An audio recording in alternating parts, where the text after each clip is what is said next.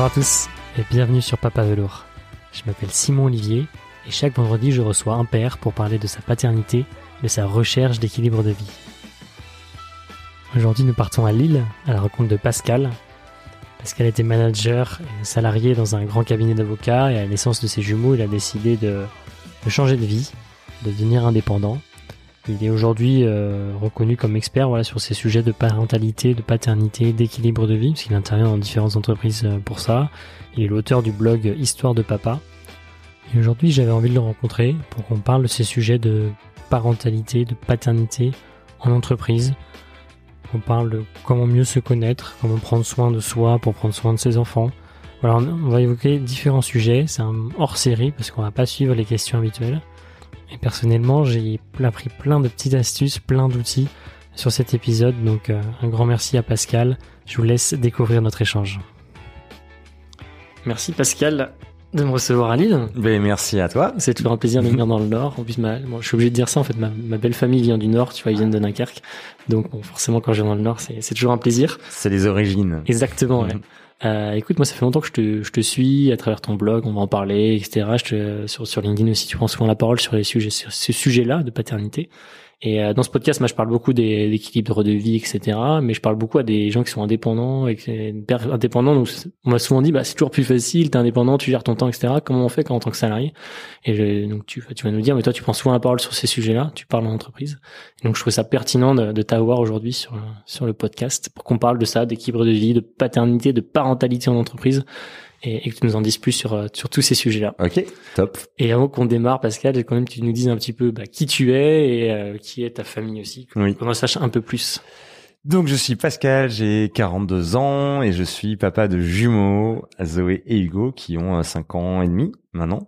Euh, et j'ai été salarié, je ne le suis plus, euh, mais j'ai été salarié pendant 13 ans euh, dans un grand cabinet d'avocats, le premier euh, cabinet d'avocats d'affaires d'Europe, donc un très gros cabinet, 1200 avocats, sur des fonctions de euh, d'abord de, de, communication sur la région, euh, puis puis après sur Paris, mais j'avais l'idée de rester sur l'île, mais voilà où j'ai dirigé une des entités, une des activités, donc j'avais une équipe de 50 personnes sur toute la France, donc voilà, su, voilà super expérience, 13 ans, donc euh, voilà, un gros, une grosse expérience, une grosse, une grosse parenthèse de vie.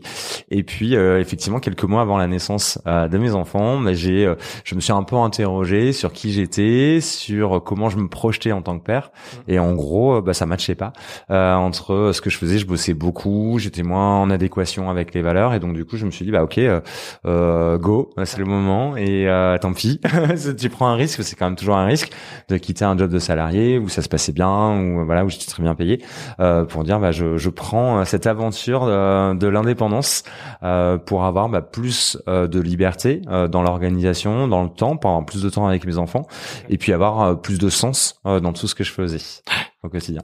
Est-ce que tu, on peut on peut commencer par là en fait par ce par ce déclic? Comment t'as comment t'as senti justement ce, ce côté désaligné? Et est-ce que tu peux aussi, bah, pour ceux qui s'écoutent, enfin, est-ce qu'il y a des tips, des, des petites choses pour se rendre compte, des outils pour se rendre compte que bah, ça ne va plus et on n'est plus aligné, il faut changer? Bah, je, je, trouve que juste, enfin, euh, je trouve que la parentalité, c'est un moment de vie qui est quand même, euh, voilà, qui bouge euh, beaucoup les lignes, euh, qui bouleverse beaucoup les lignes. Alors, Pareil, attention toujours. Moi, c'est, euh, moi, je sais que je, c'est quelque chose auquel j'essaie de toujours faire attention, de, de pas mettre d'injonction parce que je trouve que dans la parentalité, il y en a beaucoup, et chacun vit euh, sa parentalité euh, à sa manière, chacun vit sa paternité à sa manière, et tout le monde n'a pas ce déclic-là, même si je pense que c'est assez clair et mmh. voilà, t'en es l'exemple en créant ce podcast. Exactement qu'il y a un vrai mouvement sociétal euh, voilà, qui qui existe. Moi, je je dis que c'est une, une, voilà une une vague de fond, une lame de fond, et qu'on en est presque qu'au début, mais avec une vraie envie de, de, toute une nouvelle génération, effectivement, de se dire bah oui, si je veux vraiment prendre ma place euh, mm. de père, si on si on focus plus sur sur les pères. Euh, et, et, et du coup, l'idée, c'est pour répondre à ta question, c'est effectivement de de d'oser s'interroger sur soi. En fait, c'est de mettre un peu euh, le voilà le bouton sur pause on a tous des vies parce que c'est la, la, société est faite comme mm. ça où on est un peu euh, voilà un peu des hamsters dans des roues parfois hein, quand même où on, on, court on court on court sans trop se poser de questions. Et je trouve que l'arrivée d'un enfant bah justement c'est le bon moment pour se poser les questions. Ce qui peut être cool ça peut de se les poser avant. Hmm. Mais tout le monde fait pas forcément ça. Il faut un déclic, il faut. Ouais, voilà. Euh, et donc certains ont le déclic en amont, en, en essayant de projeter euh, ce que va être sa vie demain, euh, et, et, et d'autres, euh, ce déclic, il arrive au bout de six mois, au bout d'un an, parce que le, le temps d'assimilation, d'intégration, de c'est quoi ma nouvelle vie Mm. euh, avec un enfant, et effectivement, ouais, c'est plus du tout la même. Donc voilà, donc chacun a son déclic à son moment, Ouais. euh, et après c'est effectivement de, de réussir à être un peu euh, authentique et d'être, euh, d'avoir la juste vision de qui on est et de qui, de, de, ce- de la façon dont on a envie de vivre sa vie. Et toi, toi, comment t'as fait justement pour savoir qui tu es, tu vois? Est-ce que t'as, je sais pas, il y a des, Moi, des c'est- outils pour faire ça? Ben oui, oui, il y a, il y a- il y a plein d'outils. Moi, je me suis vraiment interrogé. Alors, il y a plein d'outils issus du développement personnel, mais moi, Ouais. je me suis vraiment interrogé sur effectivement euh, quelles étaient mes priorités de vie. Hmm. Et, euh, et moi, j'ai adoré ma vie pendant 13 ans en tant que salarié. Euh, C'était voilà où je me suis euh, vraiment hyper investi dans dans mon, dans mon taf. Je bossais énormément. Euh, J'avais euh, voilà, moi, ça fait 15 ans que je suis en couple. Euh, on avait une vie hyper remplie, hyper chouette. Euh, J'avais la chance de, de, de bien gagner ma vie, donc on a, on a beaucoup beaucoup voyagé. Euh, c'était au open bar à la maison avec les potes euh, qui venaient euh, non-stop. On faisait plein de fêtes et c'était cool. Ouais. Et, et effectivement, à un moment donné, se dire ok c'est cool, mais euh, on en a bien profité. Et là, à un moment donné, j'ai envie d'autre chose. Mais c'est pas si facile que ça parce qu'encore une fois, tu peux être euh, euh, voilà un peu euh, pris dans ta spirale et donc se dire encore une fois de mettre le bouton pause et de dire ok et aujourd'hui quelles sont mes nouvelles envies?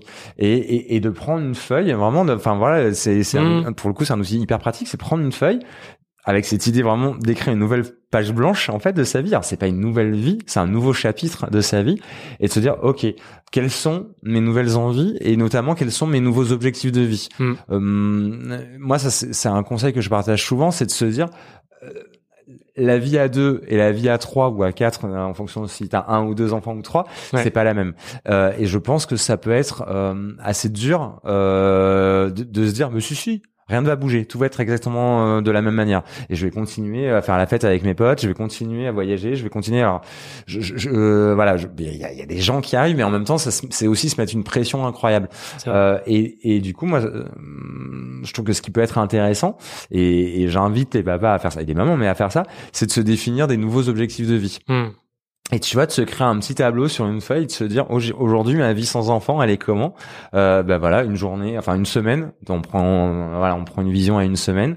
Euh, bah euh, il y a euh, 50% du temps qui est sur le taf, il y a 20% pour les potes, euh, 20%, 10% pour le sport, euh, 10% pour des assos, j'en sais rien. Ok, et voilà, ma semaine elle est remplie. Mm. Sauf que demain, il y a un enfant qui arrive et lui, il va prendre 10, 20, 30% de ton temps. Donc à un moment donné, tes journées, elles sont toujours euh, 24 heures. Donc Ouais. tu vas pas être à 130%. Tu, tu dois rester à 100. Donc qu'est-ce que tu enlèves et tu qu'est-ce que tu définis comme nouveaux objectifs de vie?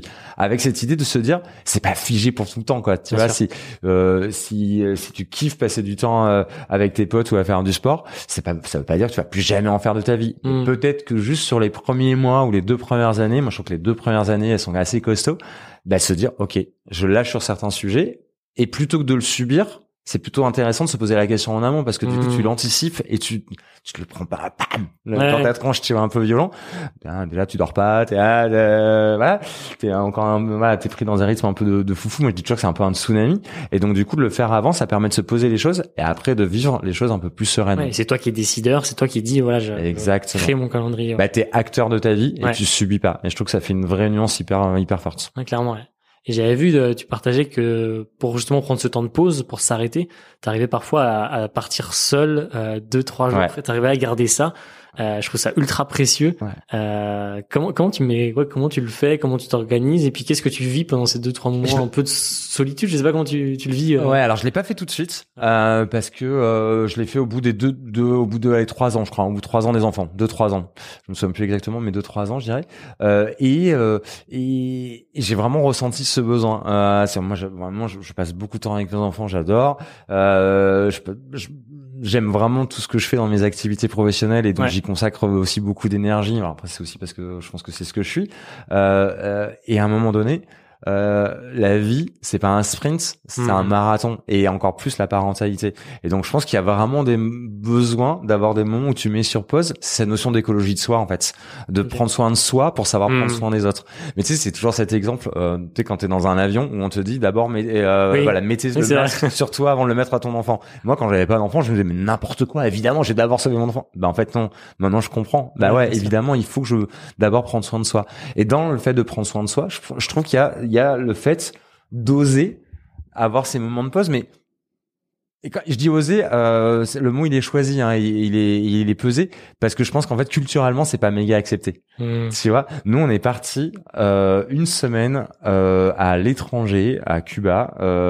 Les enfants ils avaient un an et deux mois et c'est les grands-parents qui ont géré machin.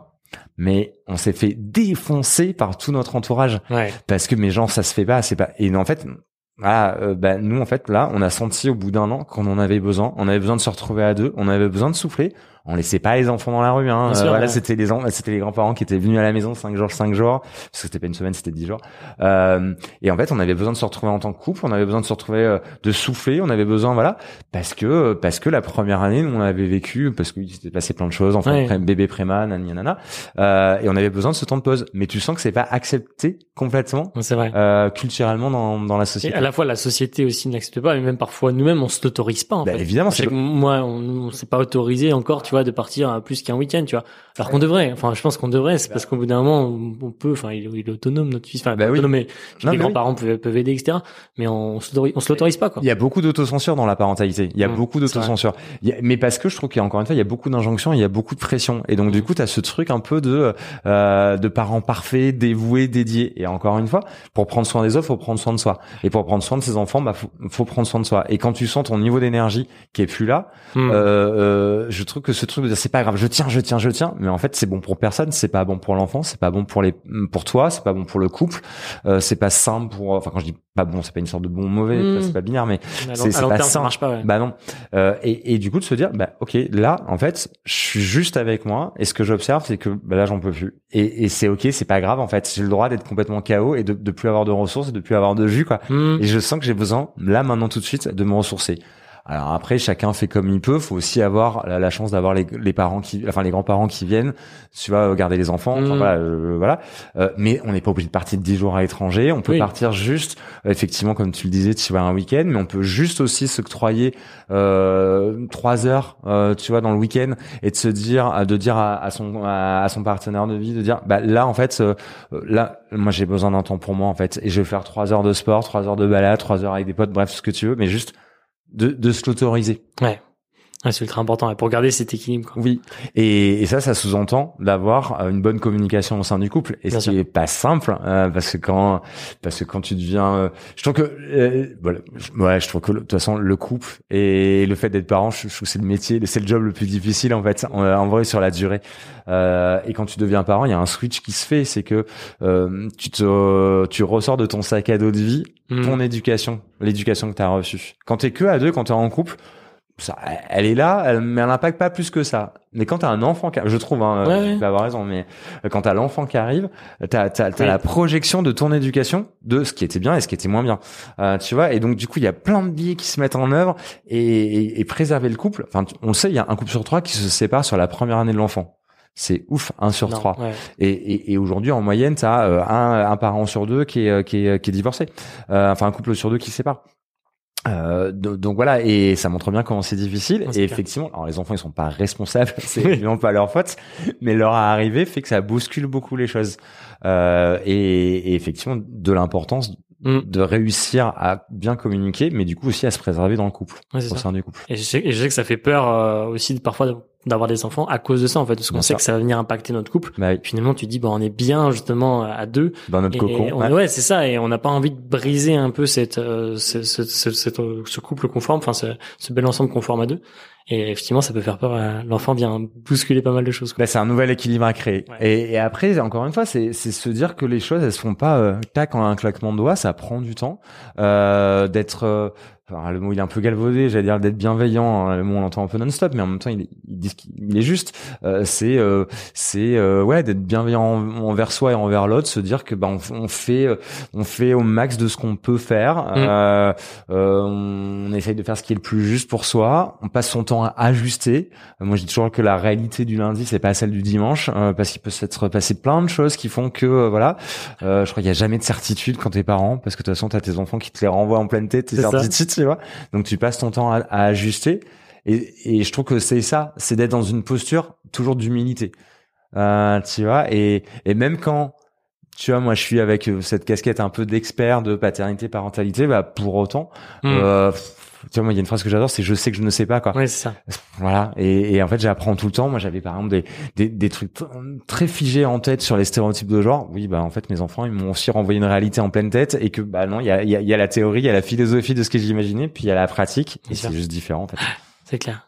Et là, du coup, tu nous partageais effectivement ce prise de conscience sur euh, bah, je suis équilibré, je suis équilibré, et puis j'avance, et de toute façon, on est toujours en train de, de, progresser et de changer. Et comment après on passe à l'action, tu vois, sur effectivement, bah, toi, toi, tu, concrètement, tu l'as fait, mais comment les gens, qu'ils soient indépendants ou salariés, peuvent changer, euh, notamment sur l'aspect travail. comment on fait pour changer aussi de travail, changer de job en tant que salarié par Alors, il y a tout un tas de questions j'ai euh, à, à, se poser. J'ai écrit deux articles sur le sujet, sur les dix premières questions à se poser euh, quand on a envie de changer. Euh, moi, mon, mon, choix, il a été hyper radical. Euh, tu vois, clairement de changer. Tout changer. Ouais, de tout changer avant la naissance des enfants. Voilà, euh, euh, c'est pas ce qu'on observe le plus. Ce que, ce que j'observe très clairement, et c'est euh, c'est notamment pour ça moi je consacre une partie de mon temps à, à, accompagner les entreprises sur le sujet parce qu'il y a un vrai sujet euh, de, de, de, recherche d'équilibre de vie justement. Avec cette idée de dire il n'y a pas la vie il y a pas la vie pro il y a pas la vie perso il y a juste la vie. Hmm. les deux se mélangent. Ça a été hyper accéléré par déjà par la, révolution digitale depuis dix ans encore hmm. plus par la crise sanitaire depuis deux ans. C'est sûr. Euh, du coup on, voilà enfin tu vois quand, quand tu es salarié des fois tu fais tes courses sur, sur Amazon pendant ton temps de travail et puis ça t'arrive de répondre à un mail le soir euh, alors que tu es chez toi. Donc ça a plus vraiment de sens en fait. Euh, et ce qui est certain, ce qui est pardon pour le bim, euh, ce, qui est, ce qui est certain, c'est que cette recherche d'équilibre aujourd'hui, mais elle est hyper importante. Elle est hyper importante. Moi, je le vois euh, que ça soit sur les générations de 20 ans, c'est mhm. leur premier critère de choix. Tu vois, il y a le sens au travail et il y a l'équipe de vie. Euh, il y a, il y a cette, cette idée de dire, je ne consacrerai pas tout mon, tout mon temps au taf. Ouais. Euh, je, je, veux un équipe de vie. Je veux, alors, à 20 ans, tu te projettes pas euh, mhm. en tant que parent, mais je veux avoir du temps pour aller boire des bières, pour aller voir les potes, pour aller faire du sport, pour, euh, pour m'investir. Et c'est aussi une, une génération, toujours, enfin, toujours faire attention aux généralisations, mais plutôt engagée. voilà et à 30 ans, mais y a, moi j'en observe plein, plein, plein de gens entre 30 et 40 ans qui quittent leur poste euh, de salarié pour devenir indépendant, pour justement être plus libre de leur temps. Hmm. Et ça pose un vrai sujet, euh, ça, parce que euh, une entreprise, ça peut pas être une coquille vide qui est juste une forme juridique avec pas de salariés et que il fait appel que une boîte fait appel, ferait appel que à des indépendances. Ça marche pas comme ça. Sachant vraiment, moi je l'observe depuis six ans, euh, l'indépendance c'est pas fait pour tout le monde. Ça demande quand même tout un tas euh, de, de, de, soft skills de talent que mm, que tout le monde n'a pas pour être indépendant. Et c'est ok c'est pas grave. C'est pas la euh, solution pour tout le monde. mais non et puis c'est pas la solution miracle. Par contre je pense que l'équilibre on peut aussi le trouver quand on est euh, quand on est salarié. Et donc pour répondre à ta question pardon après cette longue digression tu auras remarqué à chaque fois mes longues digressions. Il y, y, y a tout un tas de questions à se poser. Pourquoi je le fais? Pourquoi pourquoi je me pose cette question euh, de, de, de, changer? Euh, donc pourquoi je le fais? Est-ce que c'est pour avoir plus de temps plus de thunes plus de sens plus de flexibilité plus de voilà. Euh, pourquoi je le fais? Se pose toujours la question de l'aspect financier. Donc de quoi j'ai besoin? Et en fait, euh, quand on parle de l'aspect financier, je trouve qu'on est beaucoup dans le fantasme hmm. de dire mais je peux pas changer, je suis prisonnier de ça parce qu'on est dans une société, euh, on va pas faire de la politique, mais euh, dans une société où euh, la notion d'argent elle est elle, est centrale aujourd'hui et où ça peut devenir une espèce de prison et donc de pas faire de choix, voilà, ou pas faire ces justes choix liés à l'argent. Et finalement, en fait, on se pose rarement la question de ses vrais besoins, mais en vrai, on les pose pas vraiment sur la table de se dire en fait exactement. de combien j'ai besoin. Exactement. Et tu vois, moi j'ai voilà, j'ai créé un petit exercice où euh, où tu tu dis mais en fait vraiment le minimum du minimum, c'est combien? T'enlèves euh, l'abonnement à Netflix, Ok, c'est important, mais en vrai, on peut vivre sans. Mm. Euh, t'enlèves, euh, tu vois, les restos, t'enlèves les bières. Alors c'est pas funky, ok, mais c'est parce que t'as un projet professionnel ou t'as un projet de vie qui fait que t'as envie de vivre différemment. Donc de euh, minimum de combien j'ai besoin, Mm. euh, une fourchette médiane et une fourchette haute, parce que quand même ça peut être cool d'avoir un peu de rêve et de se dire bah non, en fait j'ai envie de d'aller bien plus que mon abonnement euh, Netflix, mais j'ai envie de voyager à droite à gauche parce que j'ai envie de faire découvrir le monde avec mes enfants ou j'ai envie de je sais pas quoi. Euh, et, et- mais en fait juste de, de poser les choses. Mm. Euh, tu vois donc la question du pourquoi la question la question de, de, de ses besoins financiers la question de qui je suis on est tous différents, on a tous des talents, on a tous des talents uniques, on a tous des soft skills différents, différentes. Se poser la question, la poser, se poser la question de ses valeurs, euh, qui sont, alors pareil, le mot il est un peu galvaudé, mais les valeurs en fait c'est bien plus complexe que ce que ce qu'on imagine parfois. Elles sont spécifiques à ça chacun. Il y a un exercice qui est très bien qui s'appelle l'exercice de Schwartz, euh, qui est hyper intéressant pour déterminer son système de valeurs et de se dire en fonction de son système de valeurs, ben moi je, je suis plus, je vais plutôt m'épanouir dans tel environnement plutôt qu'un autre. Et il n'y a pas de bonnes ou mauvaises valeurs. Il y a juste celles qui sont ok pour soi et de trouver son environnement professionnel qui sont en adéquation avec Ouais. euh, ses valeurs. Trop, trop bien que tu précises un exercice parce qu'en vrai j'étais en train de me dire mais attends, comment je fais pour euh, déterminer mes valeurs? Même déjà de savoir qui je suis c'est déjà Ouais. complexe quoi mais euh, déterminer mon socle de valeurs mais donc trop bien Bah, que tu- un exercice qui s'appelle Ouais. l'exercice de Schwartz, Trop bien que tu euh, voilà, qui a été théorisé et qui permet vraiment de déterminer son, voilà, ses, ses- ses valeurs principales. Et les valeurs, elles sont hyper importantes. En Mm. gros, euh, ce qui, ce qui, enfin, c'est un autre sujet, mais ce qui se cache derrière le mot valeur, euh, c'est une notion de besoin. Euh, et en fait, quand une valeur n'est pas respectée, c'est souvent ce qui fait que tu te mets en colère, que tu te vénères. C'est parce que t'as un- une- ta Mhm. valeur n'est pas respectée, et donc parce que tu as un besoin qui n'est pas respecté. Et les valeurs, c'est un truc fondamental. En gros, c'est pour le coup, c'est en plein avec la parentalité. C'est souvent ce qu'on veut transmettre à ses enfants, euh, les valeurs. Sauf que euh, on a souvent tendance, quand tu interroges les gens sur le sujet, à parler de valeur respect, par exemple. Mais ça, c'est une valeur universelle. Mm. Ça c'est pas un so- personne va enfin tout le monde va dire qu'il a la valeur respect Pe- personne va dire mais moi j'aime bien qu'on me crache à la gueule dans la Mm. rue quand je marche ben non Euh, tu vois? Et en fait donc du coup ça c'est c'est c'est pas une la valeur elle est pas c'est pas suffisamment juste euh, la la détermination Ouais, il faut de- aller plus loin que, aller bien plus que- que les généralités ouais. donc il y a tout un tas de questions à se poser euh, avec encore une fois avec euh, beaucoup d'honnêteté, de lucidité et, et peut-être de se dire bah en fait non je suis pas prêt à changer. C'est ok, c'est pas grave. Mais- Et à la limite, au moins, tu t'es posé la question, tu arrives à la conclusion, à la conclusion que, ben non, je veux pas changer. Et c'est ok. Et il n'y a pas forcément de gros changements à faire. Ça peut être aussi des petits ajustements. Bah peut-être que je peux peut-être négocier un 80%. Mm. Rester salarié, mais négocier un 80%. Ou des horaires décalés. Ou je sais pas. Il y a, il y a- il y a plein d'astuces aujourd'hui. Ouais. Moi, je pense sincèrement que le monde là il est en, en- en mutation mais hyper profonde. Il y a des sociologues qui disent que l'époque dans laquelle on vit elle arrive sous les 400 ans et, euh, et on est c'est maintenant. Euh, et moi je trouve ça canon. Alors c'est toujours pareil, ça dépend comment tu regardes. Soit t'es en Mm. mode euh, c'est flippant c'est hyper de- flippant parce que tous les repères vont bouger et donc c'est hyper angoissant. Moi, je suis quelqu'un qui suis euh, tu vois, hyper optimiste, donc du coup, je trouve ça canon parce que je me dis, c'est génial, il y a tout un monde à redessiner et je peux, je peux être acteur de ça. Euh, je peux contribuer à ça. Mhm. Euh, et, et- et effectivement, dans ce monde qui, est, qui, qui se redessine, bah, tout bouge et, et, et, on, et, et notamment le rapport, euh, le, alors, le rapport, il y a le rapport au travail, le rapport à l'égalité entre les femmes et les hommes, Mhm. le rapport au couple, le rapport au temps, le rapport à l'argent, alors évidemment à l'é- à l'écologie, aux ressources. À la politique également, on voit bien tout ce qui est en train de, de se passer. Euh, voilà, de- enfin on- aux institutions en général, à l'entreprise, enfin, tout est en train de bouger aujourd'hui. Et et, en, et du coup, je trouve ça formidable. Mm. Moi, je trouve ça hyper euh, enthousiasmant. Mais par contre, ça s'accompagne. Ça s'accompagne et au niveau de l'individu et au niveau des organisations. Sinon, tout le monde va subir et ça va être le chaos et ça va être la merde et, et on va tous pleurer.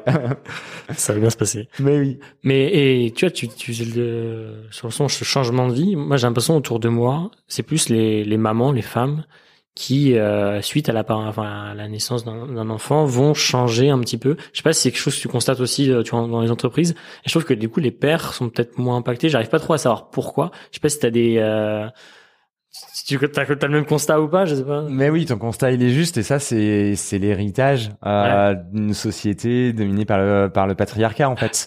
Euh, on sait très bien les il y a la, la- les enfin voilà les, les chiffres sont implacables sur le sujet. Il y a beaucoup plus de femmes euh, qui prennent un congé euh, enfin qui prennent un congé parental que les hommes. Mm. Euh, il y a beaucoup plus de femmes qui prennent euh, du temps partiel après la naissance d'enfants que les hommes. Euh, la différence de rémunération, mais parce que encore une fois, on en revient à ce Mm. à cette notion d'argent.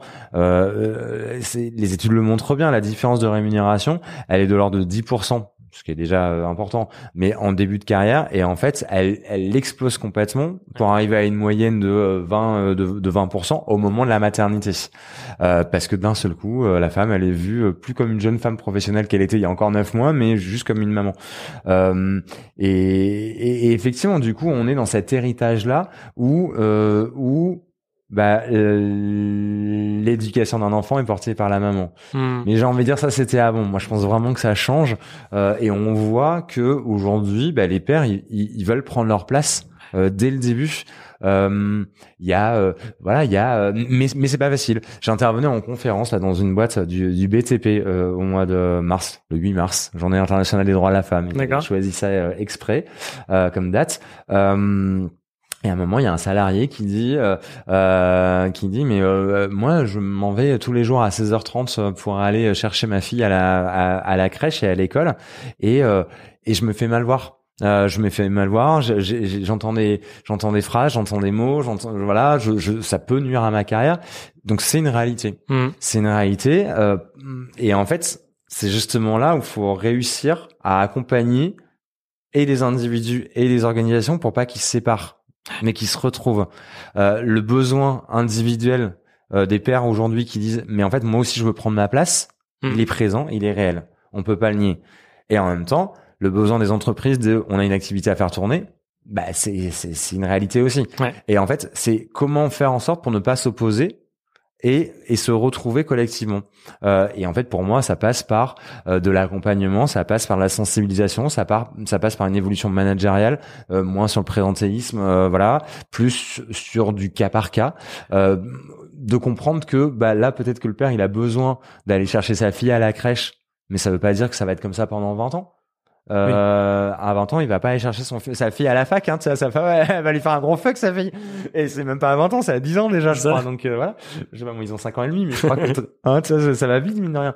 Donc en fait, c'est des moments de vie et de se dire, bah en fait, l'entreprise, elle peut aussi s'adapter à, à, à, aux différents moments de vie euh, de, de l'individu. Et en même temps, l'individu, moi, je crois beaucoup à l'idée de co-responsabilité en fait. Mmh. Tu vois, c'est encore une fois, on n'est pas dans le fight euh, bouh euh, la méchante entreprise ou bouh les méchants euh, collaborateurs salariés ils sont relous avec leurs besoins et bouh les méchantes entreprises elles acceptent jamais. Non. Comment ensemble on peut réussir à trouver une solution pour que chacun s'y retrouve? Mm. et c'est possible. C'est possible toi, tu vois des exemples, du coup, euh, toi qui accompagnes les entreprises sur ces sujets-là, tu vois des exemples concrets mis en place par certaines entreprises sur ces sujets-là? Mais oui, de plus en plus. Les, les, les, entreprises, en fait, elles ont compris que la parentalité euh, en entreprise, euh, c'était un acte fort. Et de l'intégrer dans sa politique RH et managériale, c'était un acte fort. Mais pour plein de points. Euh, c'est pertinent, c'est impactant. Et pour plein de points, ça donne de l'épaisseur à sa, euh, ce qu'on appelle la marque employeur ou à mhm. sa politique de qualité de vie au travail. Euh, T'impactes sur l'égalité femmes-hommes, qui est un vrai sujet. Euh, tu, euh, tu permets, et ça c'est hyper important, de fidéliser et d'attirer les talents. Aujourd'hui, c'est un vrai sujet en entreprise. Les entreprises, elles galèrent à attirer euh, des talents, des mhm. bonnes ressources, parce que c'est plus tendu sur tout un tas de, de, de, de profils un peu plus pénuriques. Mais, mais et, là, je parle pas que des bacs plus 25. Hein. Euh, mmh.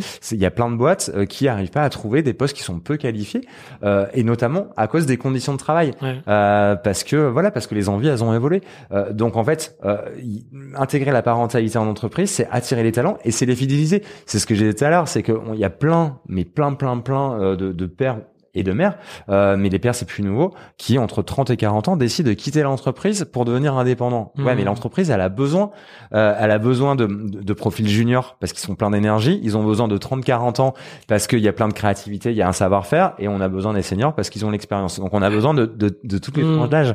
Euh, et, et donc c'est un vrai sujet de d'attirer, de fidéliser ces talents.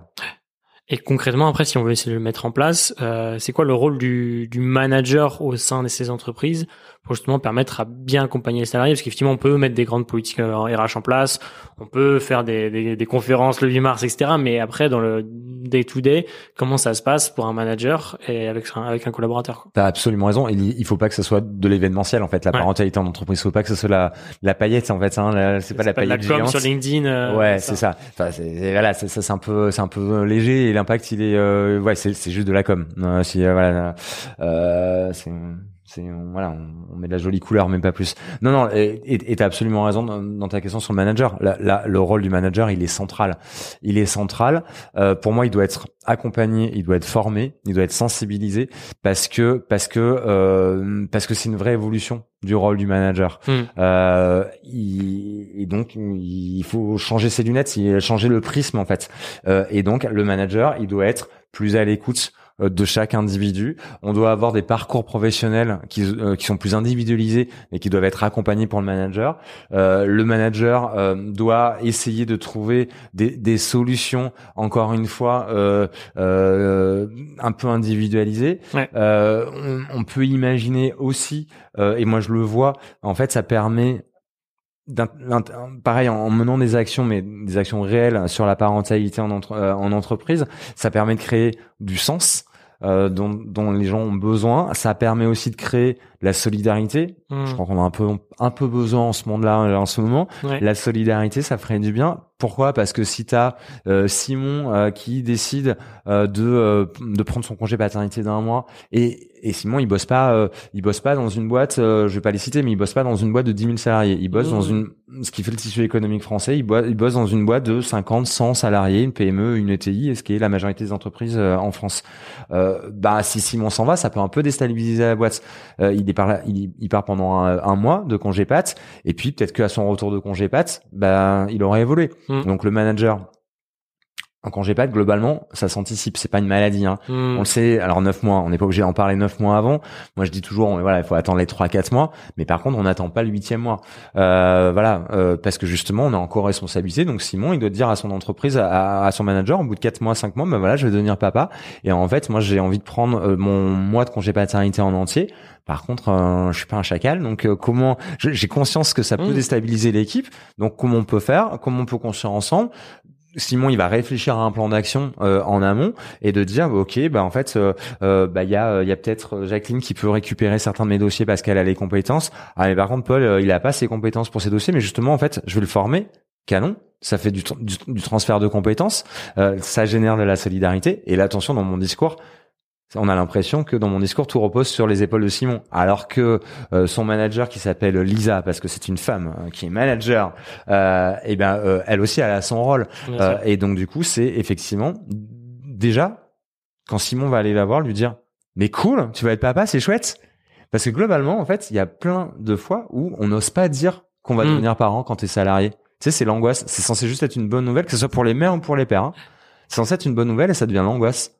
Surtout, j'ai mis, enfin, d'autant plus pour les mères parce que du coup, c'est plus long. Euh, Évidemment. Derrière, et, pas, et du coup, le rôle du manager, c'est de dire, mais c'est cool, c'est une belle nouvelle, c'est quand même juste un des moments forts de ta vie, en fait. En plus, c'est des moments euh, pour les, pour, les deux parents, mais encore plus pour les mères liées à la notion plus d'hormones, mais où, tu es quand même dans une sensibilité affective hyper forte, euh, émotionnelle hyper forte. Si en plus euh, tu te dis, je flippe de le dire et j'ai peur de me faire défoncer, c'est juste pas cool. Tu vois, c'est un moment où t'es, voilà, t'es un peu à fleur de peau.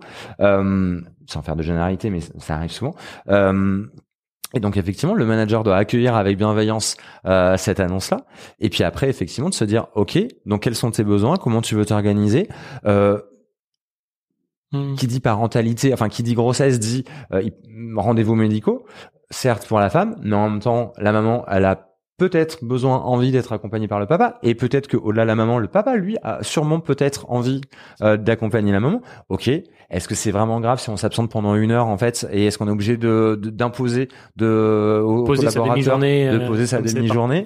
C'est quand même un peu voilà. En vrai, si on y réfléchit, partir une heure ou deux heures, c'est pas très très grave. Hmm. Euh, ça va pas déstabiliser la boîte. On n'est peut-être pas obligé. Et en fait, toutes ces actions, ce dont il faut se rendre compte, c'est que si un manager il mène toutes ces actions-là auprès du collaborateur qui va devenir parent, encore une fois, c'est un moment hyper précieux dans sa vie, c'est un moment plein d'affect.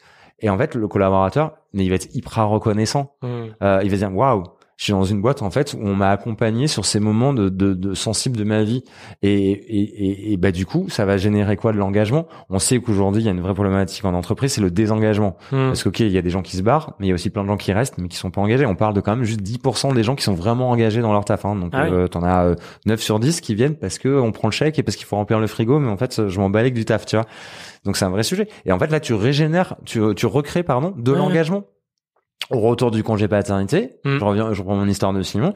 Au retour du congé, pardon, euh, bah, c'est de le dire, bah, il a évolué pendant un mois. Ok, bah, c'est quoi tes nouvelles envies, c'est quoi tes nouveaux besoins? Est-ce que tu as des solutions de garde? Est-ce que tu as des parents qui sont à proximité qui vont pouvoir t'aider? Forcément, là, en fonction de la situation personnelle de chacun, les solutions sont pas les mêmes.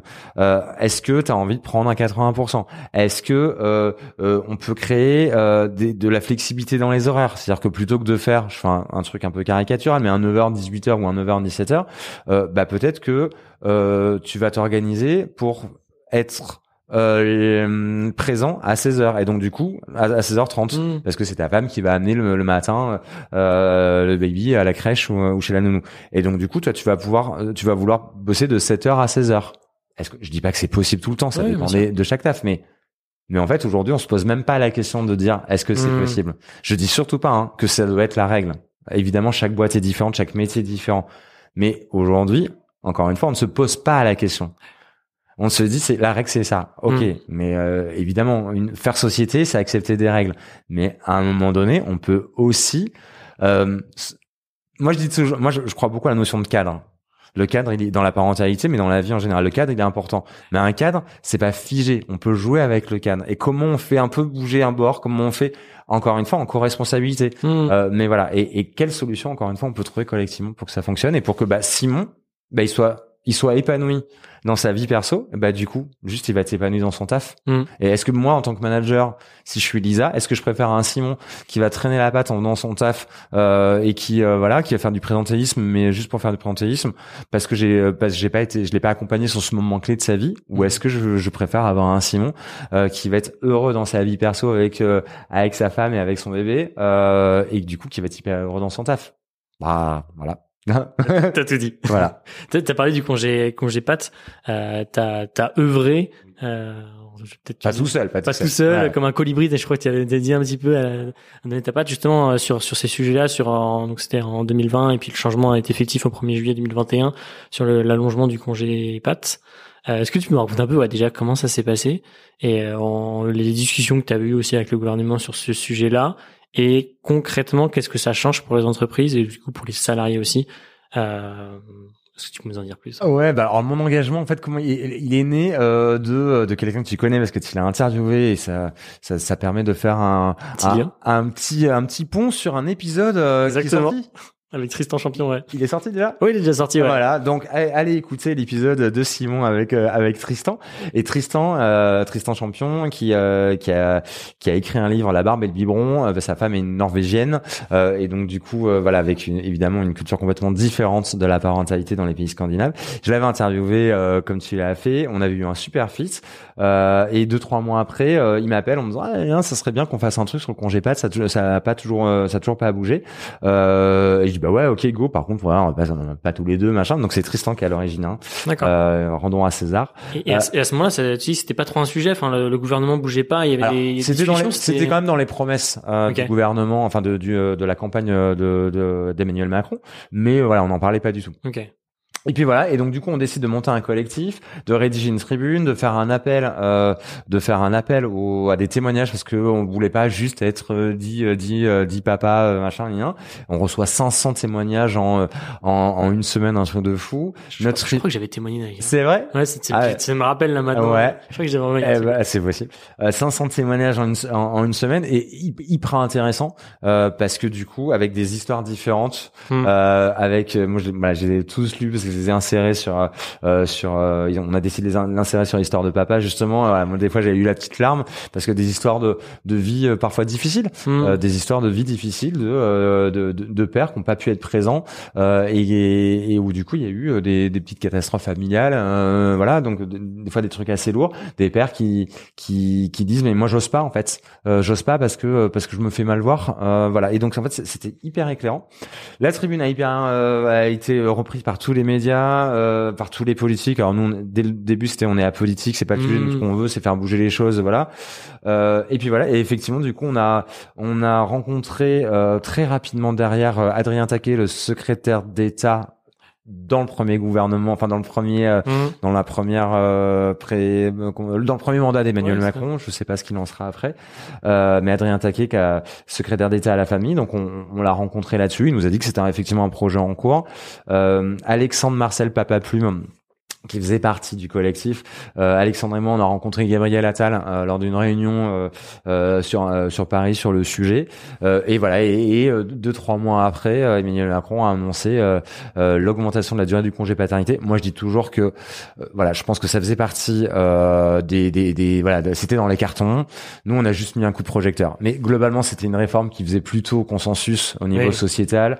Euh, je pense qu'il avait plutôt besoin d'un coup à gauche euh, parce qu'il avait plutôt mené des réformes de droite. Donc voilà, là ça faisait consensus en plus, c'était facile, c'était Mm. pas facile. Voilà, euh, voilà. Nous on a juste remis un petit coup d'éclairage, et Ouais. de, de, je pense, d'accélération sur le sujet. Et, et vous, vous poussiez pour le un mois ou il y avait aussi d'autres choses derrière? Enfin, je veux dire ça, ça, ok, c'est la, la réforme qui a été adaptée, mais il y avait peut-être d'autres sujets. Je sais que Tristan avait parlé du congé alterné aussi, par Oui. exemple, ce genre de sujet. Est-ce que c'était dans les discussions? D- d- Dans, dans ce qu'on a demandé, parce que euh, parce que quand tu montes un collectif comme ça, l'idée c'est quand même d'avoir un seul message unique, parce que Mhm. sinon tu sinon c'est pas lisible en fait ça, en termes de com. Euh, donc c'était un mois minimum. Voilà, c'était ça nous notre notre truc, c'était un mois minimum. Alors euh, voilà, c'est la blague qu'on fait. Euh, on a eu un mois, mais le plus petit mois de l'année, puisque c'est 28 jours, donc on a, on a eu le mois de février. euh, ça c'est la vanne qu'on fait à chaque fois, mais euh, voilà et et on n'était pas forcément tous d'accord. Il y avait, euh, il y avait le rapport des 1000 jours qui disait qu'il fallait que ça soit sur 9 semaines, hein, donc euh, plus qu'un mois, parce que euh, moi, ce que moi ma, ma moi ma vision, mon avis, qui n'engage que moi, hein, euh, c'est de dire que c'est quand même une, une sacrée évolution de passer à un mois, dont 7 jours obligatoires. Euh, c'est pas, on, on, on, on aimerait plus, ok, mais je pense que là l'enjeu c'est que il soit vraiment pris en fait sur un mois. On sait que dans son ancienne version, quand il était de 14 jours, il était pris par 70% des pairs. Note se bad en même temps, 70% c'est Ouais. quand même la, la majorité. Il y a quand même 30% qui le prennent pas. Euh, là, on va devoir attendre quand même, euh, à mon avis, 1, 2, 3 ans, le temps que l'INSEE remonte de, de la data des données, euh, pour savoir combien euh, de pères prennent la nouvelle formule de Mm. congé paternité. Mais là, c'est obligatoire, donc ils ont plus le choix, c'est ça? Non, non, non, il y a que 7 jours qui sont obligatoires. D'accord. Non, non, il y a, dans, dans, euh, il y a les 3 jours de naissance Ouais. qui existaient avant, qui sont obligatoires, et avant, il y avait que ça. Le reste Mais ils sont était obligatoires. facultatif. euh, moi, j'en connais plein qui n'ont jamais pris ça, tu vois. Sur les trois pas- naissance. Ouais, par exemple. Alors, les trois jours de naissance sont vraiment obligatoires. Les trois, les- les- euh, depuis, depuis hyper Ouais, longtemps, hein, en ok. plus, hein, c'est pas nouveau. Et dans son ancienne formule, ça avait trois jours naissance plus 11 jours de congé paternité facultatif. Hmm. Et là, dans sa nouvelle version, c'est trois jours euh, de naissance toujours obligatoire, plus quatre jours de congé paternité obligatoire, donc il y a sept jours obligatoires, et euh, le, le reste euh, pour mener jusqu'à 28 jours. Euh, voilà, mais euh, qui, qui, voilà, qui n'est pas une obligation, euh, qui peuvent être pris de façon fractionnable, donc tu peux le prendre en deux fois euh, sur des durées minimum de 5 jours, sur les six premiers mois de mémoire Ouais. euh, de l'enfant. Euh, il est indemnisé. Euh, euh, globalement, il est indemnisé.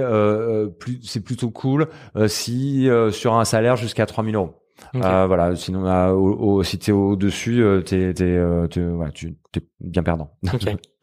Et, et Mais pas mal. C'est, Ouais, clairement une mesure effectivement Ouais. euh, incitative et c'est clairement une mesure destinée justement à euh, voilà à ceux qui ont, qui ont peut-être un peu moins de moyens financiers euh, pour pour les encourager parce que c'était eux qui prenaient pas les congés paternité en disant bah t'es gentil mais euh, Mm. pendant ce temps-là comment je fais pour bouffer quoi? C'est clair. Et tu disais effectivement, faut qu'on attende quelques années peut-être pour avoir des retours de data. Est-ce que toi, depuis même neuf mois là, il y a déjà eu des retours Je sais pas dans les entreprises dans lesquelles tu es intervenu, tu as déjà vu des choses, des effets positifs euh, de cette réforme? Alors, on n'a pas encore les retours en entreprise. Euh, par contre, non, je peux te partager un truc euh, que j'ai trouvé très chouette. C'est euh, une femme qui est, qui est euh, coach parental et Mhm. qui m'a fait un retour euh, spontané là sur euh, sur euh, l'Instagram d'Histoire de Papa. Euh, Il y a y a un mois, début mars. Euh, début mars, c'était la veille de la, la conférence dont je parlais du 8 mars. Euh, et euh, et elle me dit que depuis septembre, parce que le congé paternité c'est depuis le 1er juillet. Voilà, il y a les deux mois d'été. Elle dit clairement depuis septembre ça a changé. Euh, avant, je ne voyais que la maman. Maintenant, j'ai la maman et le papa qui viennent euh, en consultation, en rendez-vous. Euh, euh, je vois clairement se mettre en place une- un vrai modèle de coparentalité. C'est c'est un sujet dont on a beaucoup parlé depuis des années, qu'on a beaucoup théorisé la notion de coparentalité, mais qui était juste à, à l'échelle de la théorie. Voilà. Mmh. Et, et là, maintenant, il y a vraiment une vraie coparentalité. Ça veut dire que il y a le père qui prend sa juste place, qui prend pleinement sa place. Du coup, elle dit, ce qu'elle ce qu'elle me faisait comme retour également, euh, c'est de dire, je vois aussi du coup des mamans qui sont moins épuisées parce que elles sont plus seules. il y a le papa qui prend sa place. Je vois une meilleure communication au sein du couple. Hmm. On en a parlé tout à l'heure. Ouais. Euh, on voit euh, clairement un meilleur équilibre. Voilà. De toute façon, les bienfaits euh, pour le père qui prend sa place, ils sont nombreux. Ils sont nombreux. Ils sont pour l'enfant évidemment, pour le couple, pour la femme, et puis pour le père en lui-même. Bien sûr. Et il y a de la, il y a de la continuité sur cette réforme? Enfin, est-ce que tu sais si euh, dans le collectif vous allez continuer à, à chercher d'autres euh, Ouais. réformes là-dessus euh, Je, je pense que euh, voilà, là, là, on vient de euh, Emmanuel Macron vient, vient de gagner euh, euh, le, son, son nouveau mandat pour cinq ans. Euh, moi, je pense, mais ça encore Oui. une fois, c'est que C'est voilà. personnel, bien sûr. Ouais, voilà. Euh, je pense pas que le congé paternité va être euh, réallongé. Moi, ce n'est pas ce en quoi je crois. Euh, je pense que ce qui serait intéressant, ça serait de revoir l'ensemble des congés parentaux Hmm. euh, au sens plus large. Euh, voilà, on le disait tout à l'heure, le congé, euh, le congé parental, il est pris euh, par 1% des hommes, alors qu'il est pris plus par les femmes, euh, mais parce qu'il est très mal indemnisé. Euh, effectivement, Tristan parlait du, du, du- modèle oui. scandinave avec le voilà alterné, euh, qui, est, qui est effectivement hyper intéressant. Je pense qu'en fait, il y a une réforme euh, globale des Mm. congés parentaux à prendre. Et puis, et puis après, encore une fois, il y a, euh, il y a euh, d'accompagner euh, ce congé paternité parce que c'est pas tout. Hein, une- ça reste qu'une loi. Euh, ça, ça reste qu'une loi. Aujourd'hui, il faut qu'il, enfin, il faut. Je déteste le il faut euh, qui est, euh, qui fait une phrase très jolie, mais euh, ça me semble essentiel et important qu'il soit pris. Et pour cela, c'est, euh, c'est encore une fois, c'est, euh, c'est une démarche individuelle des papas et des organisations qui, Mm. qui doivent donner euh, la liberté et le cadre pour que les pères disent ouais j'ose le prendre en fait. Il y a, il y a un autre changement qui a opéré de- depuis deux ans. Ça, ça c'est pas lié au congé de pâte, mais c'est le, le confinement et c'est ce qu'on a vécu, et notamment avec l'impact du télétravail. Mhm. Et j'aurais bien aimé, aimé qu'on aborde ce sujet avec toi. De, effectivement, euh, avant il y avait d'un côté le bureau et de l'autre effectivement la maison. Là, euh, de plus en plus, c'est dans tout- toutes les entreprises, dans plus de corps de métier qu'avant, euh, la notion de télétravail qui apparaît. Euh, il y en a qui ont vécu aussi le, du coup le, le télétravail avec les enfants à la maison. T'as as dû le vivre aussi Ouais. à, à ta manière. Euh, Qu'est-ce que tu peux nous dire là-dessus? Et comment bien vivre effectivement le télétravail euh, avec les enfants ou même euh, sans enfants pour toujours un meilleur équilibre euh, vie pro vie perso Cl- Clairement, le télétravail c'était un sujet moi que je que je, je que je regardais, que j'observais, euh, je lisais beaucoup de choses sur le sujet. Euh, on en parlait comme un Eldorado, pareil. On, on parlait des, des pays scandinaves qui étaient hyper en avance. On disait ça va arriver en France, ça va arriver. Mais ça faisait 20 ans qu'on disait que ça allait arriver, ça n'arrivait pas. Mais parce que c'est lié à la culture managériale française qui est aussi un peu spécifique. Euh, et là, d'un seul coup, il y y a une maturité euh, que tout le monde a gagné sur le sujet. J'apporte juste une nuance. J'adore cette notion de nuance. euh, C'est qu'il a été subi le télétravail Oui. pendant les confinements et pas choisi. Ça n'a absolument rien à voir. Et aujourd'hui, euh, on sait aussi que le télétravail, oui, c'est une bonne chose, mais qu'il y a plein de gens qui le vivent très très mal. Euh, et là, je pense que c'est c'est un peu la même chose que sur la parentalité. On doit réussir à individualiser les choses. Mm. Il y a des gens, moi j'en ai connu quand j'étais salarié, en fait, qui sont hyper contents d'arriver le lundi au boulot parce qu'en fait ils ont passé le week-end seuls. C'est juste une réalité en même temps. Il faut voilà, tout le Mm. monde n'a pas, tout le monde n'a pas une famille. Il y a plein de gens qui sont seuls et en fait ils ont besoin d'aller au travail euh, pour euh, voilà pour euh, pour discuter, pour euh, juste euh, voilà juste pour s'ouvrir. euh, Ouais. Pour, pour casser cette solitude. Euh, donc encore une fois, je, je pense que ça doit être un système euh, qui ne doit pas être subi, mais qui doit être choisi. Je, moi, je, je pense pas que le full télétravail soit l'option. Mm. Euh, Il y a des boîtes qui le tentent, euh, voilà. euh, et il faudra, faudra faut, faut observer. Encore une fois, il, y a, il peut y avoir plein de, de choses, Euh, mais euh, voilà, je, je, je pense qu'il y a un ajustement à trouver euh, euh, entre bah, ce qu'on appelle le flex en fait, donc et du temps en présentiel et du temps en télétravail. Par contre, c'est pas on doit on, on, on doit aussi du coup réimaginer ce qu'on y fait. Mm. Ça n'a pas de sens, par exemple, d'être euh, en présentiel pour faire enchaîner des réunions Teams. Effectivement, dans ces cas-là, euh, ou Zoom, dans ce cas-là, autant être chez soi. Ouais. Donc, c'est-à-dire qu'on doit réimaginer le temps de travail en entreprise, où là, c'est du temps d'échange, de créativité, de réflexion, euh, voilà, et du temps euh, en télétravail, où c'est du temps plus de production, Mm. euh, où tu, où tu taffes. Et attention, le télétravail, euh, ça s'adresse pas non plus à tout le monde. Exactement. Hein, t'as, t'as, euh, quand t'es justement, je disais le mot production, mais quand t'es dans la prod, euh, quand t'es, euh, quand t'es à l'usine, quand t'as tout un tas de métiers qui Bien sont sûr. pas en télétravail. Quand tu vas faire tes courses, euh, voilà, bah il y a, il y a des gens qui mettent en rayon, il y a des gens qui font à la caisse à la fin. Bref, c'est pas du télétravail. Euh, donc ça, voilà, ça, ça- ça- à mon avis, ça, c'est plus complexe que ce qu'on Bien sûr. imagine. Ouais. Et, et ensuite, on le sait aussi, il y a eu beaucoup d'articles et d'études sur le sujet. Euh, là aussi, les managers doivent être accompagnés euh, parce qu'il faut pas que ça devienne un truc de flicage euh, du télétravail. Et donc du coup, on se colle une réunion à 8 h et une autre à 19 h pour être sûr que tu bosses vraiment. Mm. Et là, du coup, la notion d'équilibre dans ton cul, quoi, parce que tu tu l'as plus, quoi. Euh, donc voilà. Après, effectivement, clairement, le télétravail, ça permet un meilleur équilibre. Mais en- encore une fois, si tu responsabilises euh, les gens, euh, voilà, et, et les managers et les équipes, Euh, et donc tu crées un climat de confiance euh, où tu favorises l'autonomie et ça, on revient à, à l'idée du cadre. Quel Mm. cadre je pose Comment je peux faire? Effectivement, bah, je peux aller chercher, si je suis en télétravail, c'est ok que j'aille chercher euh, mon fils, ma fille à l'école pendant une demi-heure et puis après je vais rebosser. Mais du coup, est-ce que c'est ok que je rebosse un peu le soir quand les enfants sont couchés? Parce qu'à un moment donné j'ai passé une heure, deux heures Euh, Tu vois, euh, encore une fois cette, cette cette idée de, de co-responsabilité. Trop bien. Et, euh, et tu m'as posé la question de comment j'ai vécu le télétravail. Ben, c'était galère, je pense comme tous les enfants. Enfin, comme tous les enfants, comme tous les parents qui ont connu ça. Moi, j'ai j'ai eu la chance de beaucoup bosser euh, pendant cette période-là parce qu'il y a aussi beaucoup d'indépendants qui ont, euh, qui ont, voilà, qui ont- qui ont un peu galéré. Euh, moi, j'ai la chance d'avoir euh, hyper bien bossé à cette période-là, mais effectivement avec des jumeaux à la maison. Donc voilà, il y a là quoi. C'était assez sport. Alors on arrivait à s'organiser euh, par par créneau. Euh, Il y a euh, euh, puis à un moment donné, ça passait plus en termes de temps. Donc en fait, moi, je, je me levais. un peu ou. Bah non, je, je bossais, euh, du coup, je me levais hyper, enfin, je me levais, euh, tu vois, à 6h et à 6h05 parce que à la maison, bah, euh, je, je bossais de 6h. Alors moi, j'ai la chance d'avoir des enfants qui dorment bien, mais de, de 6h jusqu'à 8h, 8h30, ça me permettait d'avoir deux heures en calme pour, euh, pour bosser euh, et pour avancer, euh, voilà. De toute façon, on n'avait pas le choix à ce Ah moment-là. ouais, dire, fallait... Et puis il y a le côté un peu exceptionnel. Du coup, Ouais. effectivement, les gens sont... Mais moi, j'ai bien aimé, hein. Moi, enfin, c'est une période que j'ai bien aimé, moi. Parce que tu vous êtes retrouvés en famille. et- Exactement. Moi, ça m'a donné envie. euh, je, euh, c'est pas forcément ce qu'on fera, mais moi, ça m'a donné envie de, de partir euh, faire un tour du monde pendant un an et de dire, mais tiens, c'est canon d'être euh, d'être juste à quatre. En fait, tu vis Ouais. des choses quand même hyper différentes. C'est c'est hyper intense. Sauf que là, on était enfermés. Là, je te parle de tour du monde, mais, mais donc on n'est pas vraiment dans les mêmes approches. Ouais. Mais tu vois, ce, ce côté effectivement, euh, tu vois, bulle, que je trouve assez chouette. Et puis de passer énormément de temps avec ses enfants. Parce Ah que fin- finalement, euh, dans une semaine, euh, enfin, on les voit le matin, on les voit le soir, mais finalement, en journée, ils sont avec d'autres personnes et euh, on manque plein de moments de vie aussi avec eux. Et donc ça, c'est très chouette de retrouver. Ouais. Euh, écoute, merci beaucoup pour tout ce que tu as partagé. Peut-être pour finir, euh, je sais pas si tu as des ressources euh, pour des pères ou sur ces sujets, not- notamment en entreprise, vraiment parentalité en entreprise. Oui. Est-ce que tu as des ressources vers lesquelles nous renvoyer? Alors sur le sujet de la paternité, de la paternité, euh, c'est marrant, parce que sur le sujet de la parentalité, pardon, il y avait beaucoup, il y a eu beaucoup de ressources, euh, mais qui s'adressaient surtout aux mamans.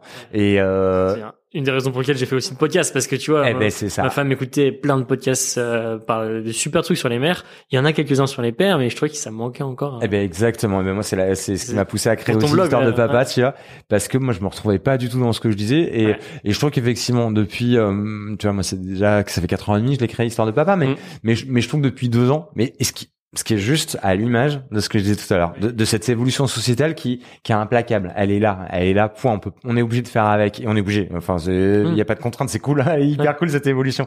Mais les entreprises n'ont pas le choix. Elles, elles peuvent se dire, mais non, pas chez moi, ça n'arrivera pas. Mais juste la réalité, euh, c'est c'est là en fait. Donc on doit les Elles doivent s'adapter. Les entreprises, elles doivent le prendre en compte. Mm. Euh, et, et effectivement, je trouve que toutes ces ressources qui existent euh, pour les pères, que ce soit des podcasts, que ce soit des sites, que ce soit des des comptes euh, à Insta, euh, Facebook, etc. Voilà, il y, en a plein. Il y a alors, en podcast, il y a toi, il y a Histoire de Daron, il y a, y a Papa Triarcat Mm. euh, de Cédric. Cha- chacun a des angles un petit peu différents. Euh, c'est ça qui est intéressant. Euh, sur la parentalité en entreprise, il n'y a pas tant de choses que ça encore. D'accord. ouais. Euh, là, moi, je suis, en- je, je, je sais pas quand on va sortir là ce numéro. Euh, Pas très longtemps, hein, mi, mi, euh, mi fin avril, on va dire. Euh, bah, du coup, voilà, moi je suis en train de finaliser un coaching en ligne justement euh, qui s'appelle Prendre sa place de papa et euh, optimiser son congé paternité euh, avec des vidéos, des fiches pratiques, des exercices. Tu me parlais d'exercices. Euh, voilà et qui seront euh, qui sera euh, en vente sur, euh, sur sur le site d'Histoire de Papa avec cette idée de d'ailleurs j'ai déjà des entreprises qui m'ont contacté pour le prendre pour leurs collaborateurs et puis ça sera pour pour les nouveaux les nouveaux papas j'espère et avec des- justement à l'intérieur tout un tas de ressources euh, hyper pratiques euh, moi j'essaye toujours d'être- j'aime bien cette phrase j'essaie toujours d'être la tête dans les étoiles et les pieds sur terre euh, je trouve que c'est c'est important d'être- un peu inspiré mais à un moment donné si t'es que au niveau d'inspiration Ouais, il faut du concret, quoi. Ouais, tu vois, à un moment donné, bam, bam, Ouais. pour descendre. Mais si t'es que au niveau euh, terre et que tu voilà, euh, voilà. Donc j'essaie. T'as beaucoup parlé d'équilibre, euh, cette notion d'équilibre pour moi voilà. Donc voilà, c'est vraiment le avec cette philosophie que j'ai créé ce coaching en ligne. voilà, il y a ça, il y a, y a plein de livres qui qui sortent. Il y en a de plus en plus qui sortent pour pour les pères. sur la parentalité en entreprise, il y a Tiffany Mayol qui a sorti un, un, un livre il y a maintenant deux, deux trois ans. Je l'ai interviewé pendant le pendant confinement justement je crois. Euh, donc sur la parentalité en entreprise et sur toutes les actions qu'on peut mettre en œuvre il y a voilà. Et puis histoire de papa évidemment. Oui forcément j'allais te demander effectivement la, la, suite pour toi sur ces sujets-là. Tu interviens déjà beaucoup en entreprise. Est-ce que tu as d'autres projets en lien avec euh, la paternité la parentalité? Euh, de la formation aussi peut-être, mais y a... ouais, bah il y a, y, a, y a cette formation en ligne, coaching en ligne, et et, euh, et j'en ai d'autres en tête derrière euh, qui euh, qui vont suivre euh, dans les prochains mois. Euh, les, les, les, conférences, mais mais en fait les conférences elles sont elles sont hyper importantes parce qu'elles permettent vraiment de sensibiliser. Hmm. Et ce qui est intéressant de voir là, c'est que ces conférences elles sont en entreprise, mais elles sont pas uniquement en entreprise. Là, j'ai été contacté par une ville euh, par une ville et j'interviens au mois de juin. Euh, je, pas, je, je peux la citer, c'est la ville d'Antony. Euh, et en fait, ils veulent, euh, ils ont une grande politique égalité femmes-hommes et ils se sont rendus compte que toutes leurs actions étaient à destination des femmes et jamais à niveau des hommes. Et en fait, du coup, ils se sont dit mais ça marche pas. Mmh. Euh, et donc en fait, euh, on veut mettre des actions pour les pères. Et donc on va, voilà, ils ont ils ont créé tout un événement qui dure deux trois heures. et donc moi je vais être là sur pour animer une conférence et après sur la table ronde pour voilà. Et, et, je trouve que c'est intéressant. Ça dit des choses que même les villes se saisissent de ces sujets pour leurs citoyens. Euh, c'est voilà. Donc ce, ce, sujet conférence, il est, il est hyper intéressant. Et puis, euh, et puis après, euh, je vais te faire une réponse euh, un peu, euh, un peu comme ça, un peu philosophique. Mais moi, ce que j'observe depuis que je suis indépendant, et c'est ce que j'aime moi depuis six ans, c'est qu'en fait, c'est un chemin. Hmm. Et en fait, je sais pas où il mène ce chemin. Et, et, et, et je suis hyper honnête quand je dis ça. C'est pas du blabla. Il y a six ans, quand je suis devenu indépendant, mais jamais, mais pas une seule seconde, je me serais imaginé être là en face de toi derrière un micro hmm. en train de partager mes convictions sur ce sujet mais pas une seule seconde. Je m'imaginais pas du tout ça.